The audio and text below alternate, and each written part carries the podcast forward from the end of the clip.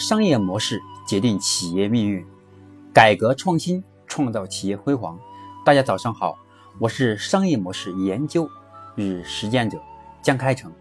今天我将继续通过喜马拉雅和大家来分享我的商业模式创新与重构的系列课程。今天我将和大家分享的是第八节课，主题是京东的商业模式和运营策略。那么在这里呢，跟大家再回顾一下。第七堂课的内容，第七堂课我讲的主题是商业模式的重新定义与设计思路，核心是商业模式的本质是交易结构，我们要围绕交易结构进行商业模式的创新设计。那围绕商业模式的重新定义与设计思路，那今天我第八堂课主要是以京东这个案例实际情况来跟大家分析商业模式。的如何设计，以及如何把商业模式运营起来。好，那在这里，我跟大家来分享关于商业模式里面以京东的实际案例，来跟大家来分享。那么，京东的商业模式是如何设计的？其实提到呃商业模式，我们应该都不陌生，因为我们一提到商业模式，就会想到曾经的做的很成功的。最传统的 B to B 的模式，到今天以京东为典型代表做的比较好的 B to C 的模式，然后以美团为例做的好的 O to O 的模式。那么呢，京东的模式和阿里巴巴的模式，以及我们说腾讯的模式等等，每家都不一样。那今天京东的商业模式，那么对于我们国内相比，应该是一个典型的案例，因为它应该是首创在电商里面是主推自己的。自营的产品，那么这只是它的商业模式当中的一个点而已。那么我们先来看看京东的商业模式的第一个点，它的业务模式。那么它的业务模式的第一点，它的核心的定位的产品，那么它最早是以三 C 起家，来逐渐延伸到我们的家庭用品，包括女孩子的化妆品、衣服等等等等。它的基点还是以三 C 起家。逐渐延伸的，这是它的商品领域。那么第二点，它的主要服务呢？京东商城提供了很多灵活的商品展示空间，让消费者查询购物等等。那么京东它的核心是简单实效，主要是让消费者能够用最短的时间去找到自己心仪的产品，并且用最短的时间去收到自己心仪的产品。所以京东。在华北、华东、华南和西南的四大物流中心，涵盖了全国各大城市，就是提升它的物流速度，能够提升用户的体验，保证商品的质量。因此，京东开始做了自营，为消费者提供更加有质量的商品，严格审核，提供发票、上门服务等等，还推出了价格保护、延保服务等等举措。那么它的主要服务，那么我们再看第二点，京东的盈利模式。我们说任何一个平台也好，任何一个产品也好，任何一个企业也好，那么它首先要确定的是自己怎么挣钱的问题，对吧？那么京东它的盈利模式呢，一个第一点最简单的方式就是销售收入，谋取采购价和销售价之间的差价。在线销售产品的方式来获取利润，那么产品的价格比线下价格要便宜很多，来吸引用户在线购买。那么这是它的第一个直接收入。那么第二个，京东的盈利模式当中，它是以租赁虚拟店铺的方式，向京东第三方租赁要收平台使用费、技术服务费，对吧？还有。交易的扣点，这是京东的第二个盈利点。那么第三个盈利点呢？是资金的沉淀收入，利用收到顾客的顾客的钱放在京京东账期的方式，来京东开始和中信合作，还有京东做了这个白条等等，开始做期货，开始走金融路线。那么第四个，京东广告，我们的京东要投广告，报活动。那么京东也开始收广告费，等等，那么京东的盈利模式也开始从直接销售产品，然后到广告费，再到这个金融，然后再到这个与它的扣点相融合的模式，在不但是不但线上和线下延伸，来获取它的业务形态的增长，来提升和强化以及拓展它的盈利模式。那么我再来看京东它的第三点，目标客户群体。那么最早的时候，京东它的主要用户群体是男性，因为男性嘛，一个词懒，男性相对而言不像女性那样，像男男孩子很难像京东或天猫的用户那样在上面去反复比价，因为男性比较懒嘛，看到差不多的就买了，哪怕贵几块钱，贵个十块钱也没太大关系。所以京东最早的时候，它以三 C 为核心，定位的主要是男性为主。逐渐逐渐延伸到不分男女老少，还有年龄，还有性别的，都在逐渐从天猫和京东逐渐逐渐的比例也越明显了。那么京东的用户群体也逐渐开始女性也多了起来。那么从年龄上来讲呢，京东的主要用户群体还是二十到三十五岁之间的群体。从职业上来讲，分析京东的主流客户群体是白领。公务人员、还有在校大学生以及其他的网络爱好者，而在其中每年走出校门的六七百万的大学生群体当中，又是京东的一个重点，也是京东一个重点的市场之一。尽管三十五岁以上的消费群体有很强的、更强的购买力量，但是高素质的大学生却成了一个潜力股。京东网、京的京东网上商城刚做。不到六年的时间，用户群体就超过了八百万，当时就已经引起了我们整个商业模式的一个重点的一个标杆的一个潜力了。在每年的大学生毕业群体当中，有六百万的潜在用户也是重点往京东上偏移。那么，京东商城它的技术模型是怎么样的？那么，京东它的运营当中的中枢是 ERP 的系统，通过京东它的 ERP 的系统。能够掌握每一款产品的详细信息，什么时间入库，采购人是谁，供应商是谁，进价多少钱，质保期多长，在哪个货架，什么时候收到订单，由谁扫描，谁打包，谁发货，发到哪个分库，哪个快递员发出的，客户的详细收货地址等等。那么第二点，它的技术模式，客户在在购物的时候呢？可以随时查询到所有订单的具体的状态，包括在物流已经到了什么位置，由谁来派送，出发多长时间了。然后京东还配送的二十四小时客服，为为这个传统的服务模式做了很大的改变。那么第三点是京东的网页信息的更新速度和及时性，京东采用的是中间件的方式，从而避免了缓存。很多网站采用的这个缓存技术，都会由于时间的问题，使客户不能及时收到新的信息。而京东它的信息相对会很及时。那么第四点是完备的信息查询系统，可以预测到未来十五天内的销量的预测，来做及时的库存的备货，还有人力的调遣。我们再来看京东，最近一段时间传的很火的是去年的时候。刘强东提到的“世界的京东”，说明京东的目光已经从中国市场已经走向了这个国际化，而且京东胜利在美国上市。京东商城本着让购物变得更简单、快乐的使命，以诚信和客户为上的这种理念，确实在中国是为我们国内我们互联网。企业还有我们的传统企业树立了一一个好的口碑，这个口碑就是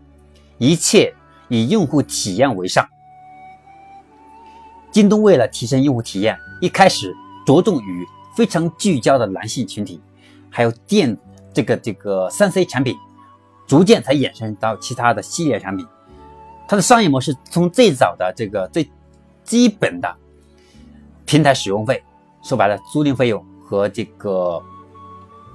和它的扣点费用，到今天衍生到金融模式，从聚焦逐渐到裂变，到逐渐延伸。这些年，京东它的运营策略也开始逐渐从线上往线下转移了很多。比如刘强东亲自去抓京东到家，还有京东的京东帮，他的一切也是为了着眼于能够给我们的京东用户是打造更好的用户体验。比如京东的京东帮，它的每个地线是和当地有资源、有影响力的企业。还有京东的开始做了这个农村，农村的这个推广计划，推广员，也就是一开始京东开始建京东帮的时候，是基于京东的白店、家电为核心，让我们各个城镇、乡村，让他们为京东去提供最后一公里的配送服务，还有给那些老百姓们，他们没有，他们没有这个支付。没有这个在线支付的这个工具，所以给他们提供一个在现场展示的这种这种渠道。到逐渐开始，京东在各个乡镇、各个农村里面，让所有只要有公民、健康的、有美好信誉度的个人，都可以成为京东的推广员。他获得什么样的收益呢？好，在这里简单跟大家说一下。首先，第一个。可以成为京东的配送员，那么京东会给你去结算配送费。那么第二点是什么呢？我们可以为新京东去，可以为京东去提供优质的产品的推广，还有帮助老百姓代购、网购的模式来获取利润，来获取收益等等。所以呢，我们所看到的京东运营策略。也逐渐从线上往线下走了，因为线上它的瓶颈已经很明显了，那么它的市场占有率已经到这份上了。它不管再怎么增长，毕竟用，毕竟中国的网民数量已经逐渐逐渐的，它的速增长的速度已经很快了。另外一个，用户这个平台的架构和它的用户体验，还有它的用户的这个成交，还有用户的行为习惯，它已经处于一种非常。平和的状态和饱和状态了，所以接下来就是在农村市场，因为农村市场受网络的限制，受老百姓他这个思维的限制和消费行为习惯的限制，它不像我们的一二三线城市那样，他们对互联网的敏感度和对互联网的追从性和互联网的这个适应性那么强悍，所以接下来在农村市场，以京东的京东帮和淘宝的村淘来看。农村这个市场是很难啃的，因为老百姓他第一，他毕竟把钱放在银行比较放心；第二，老百姓他天生有一个让大家一块逛街那种不简单，是以购物为目的，是希望以借此为机会和隔壁邻居们一帮人一块去逛街的时候寻找快乐。如果我们所有的老百姓，都是在网上购物去解决产品的问题，那么就会让老百姓更加孤单，因为老百姓很多时候是老人都在家里面，如果我们还失去了让他找同伴一块去逛街那种唯一是摆脱这种孤单的机会，那么我们就失去了互联网本质的意义。我们互联网应该是让消费者用更实惠的价格去获得商品。同时还能获得产品背后带来的快乐。如果我们只是解决了我们京东，如果只是解决了用户购买产品的价格问题，让消费者实惠了。如果实惠背后这个产品明明只给他省了十块钱，而一年两年下来，让他在家里面变得更宅了，可能他的身体就会受到影响，因为人是要动的。所以我们会发，所以京东开始逐渐的。开始重点让商家把价格拉高，去提升增值服务能力。什么叫增值服务能力？就是比如说，我们在这个农村这里面有一千个、有一万个推广员来帮我们推广这个产品，但是我们要去追加，凡是在本地区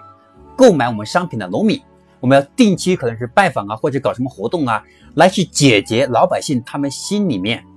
那种孤独的感觉，让他们。找到快乐，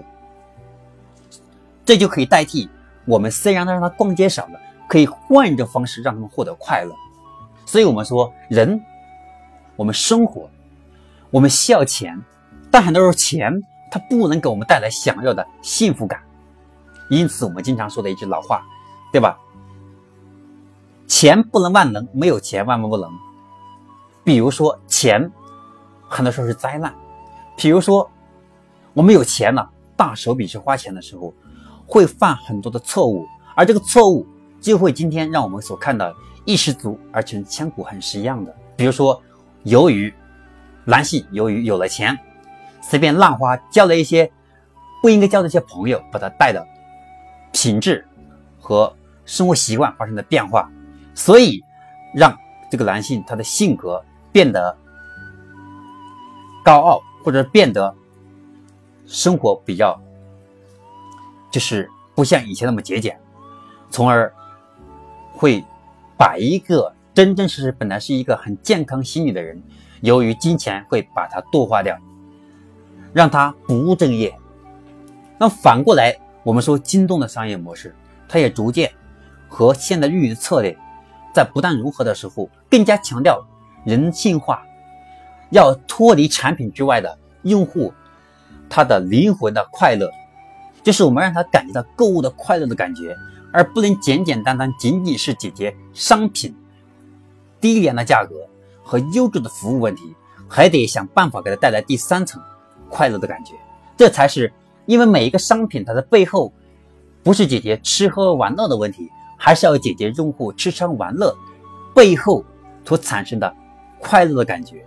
生活的便利感等等，那才是我们真正的一个社会型的企业和具有社会责任感的企业，特别像京东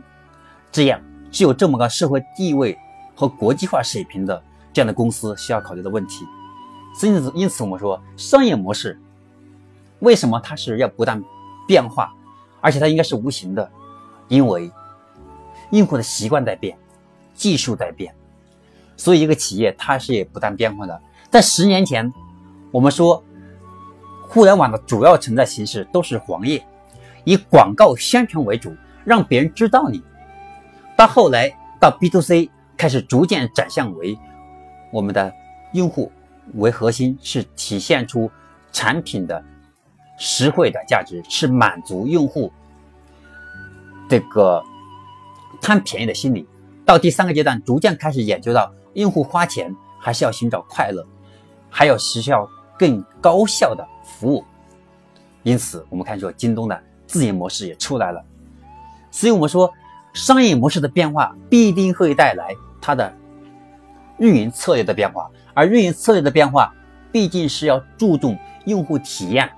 和消费者的行为轨迹和他内心的那种诉求。很多时候消费者心里的诉求他不说出来，需要我们用。大数据分析未来这个人的生活轨迹会有什么的变化，需要什么的产品？譬如说，看这个人怀孕了，我们过去会给他推荐保胎的药啊，或者是这个，或者是给他提供跟呃跟这个女性怀孕期间相关的一些服务。那么今天可能更多的企业一定会看得出来，这个孩子从他出生。一直到他上小学，那么这段时间一系列的服务，比如说婴儿的产品，这就是我们说人的素质和社会科学经济政策的变化，必定会带来商业模式的调整。那么京东，它也是它的运营策略逐渐开始在线下打造用户体验为核心，来满足它线上用户对体验的缺失。因为线上的体验都是来源于视觉的体验，比如说图片的精美、价格的低廉，还有就是在线客服的及时性，那只是我们的感觉。那么，如果让消费者在心里面去感受这个产品，那么他需要我们的线下和用户去接触。所以，我们说京东在商业模式和它的运营策略上，逐渐的开始深入民心，也开始。让消费者能感受到它的价值，从商品已经延伸到内心深处的那种幸福感。所以这就是我们说的一个企业它的使命，不仅是要协助国家，是给社会创造价值，给用户带来价值，我们还应该考虑到给我们的共同的群体，就是人性带来幸福感。我觉得这是一个产品应该带有新层次的灵魂。那么京东的商业模式和它的运营策略，我跟大家就简单分享到这里，希望能引起我们的各位企业家和创业者，包括职业经理人，去思考商业模式和运营策略它背后需要具备的灵魂。那我今天分享的第八堂课是京东的商业模式和运营策略，就分享到这里，我们下一次课程再见。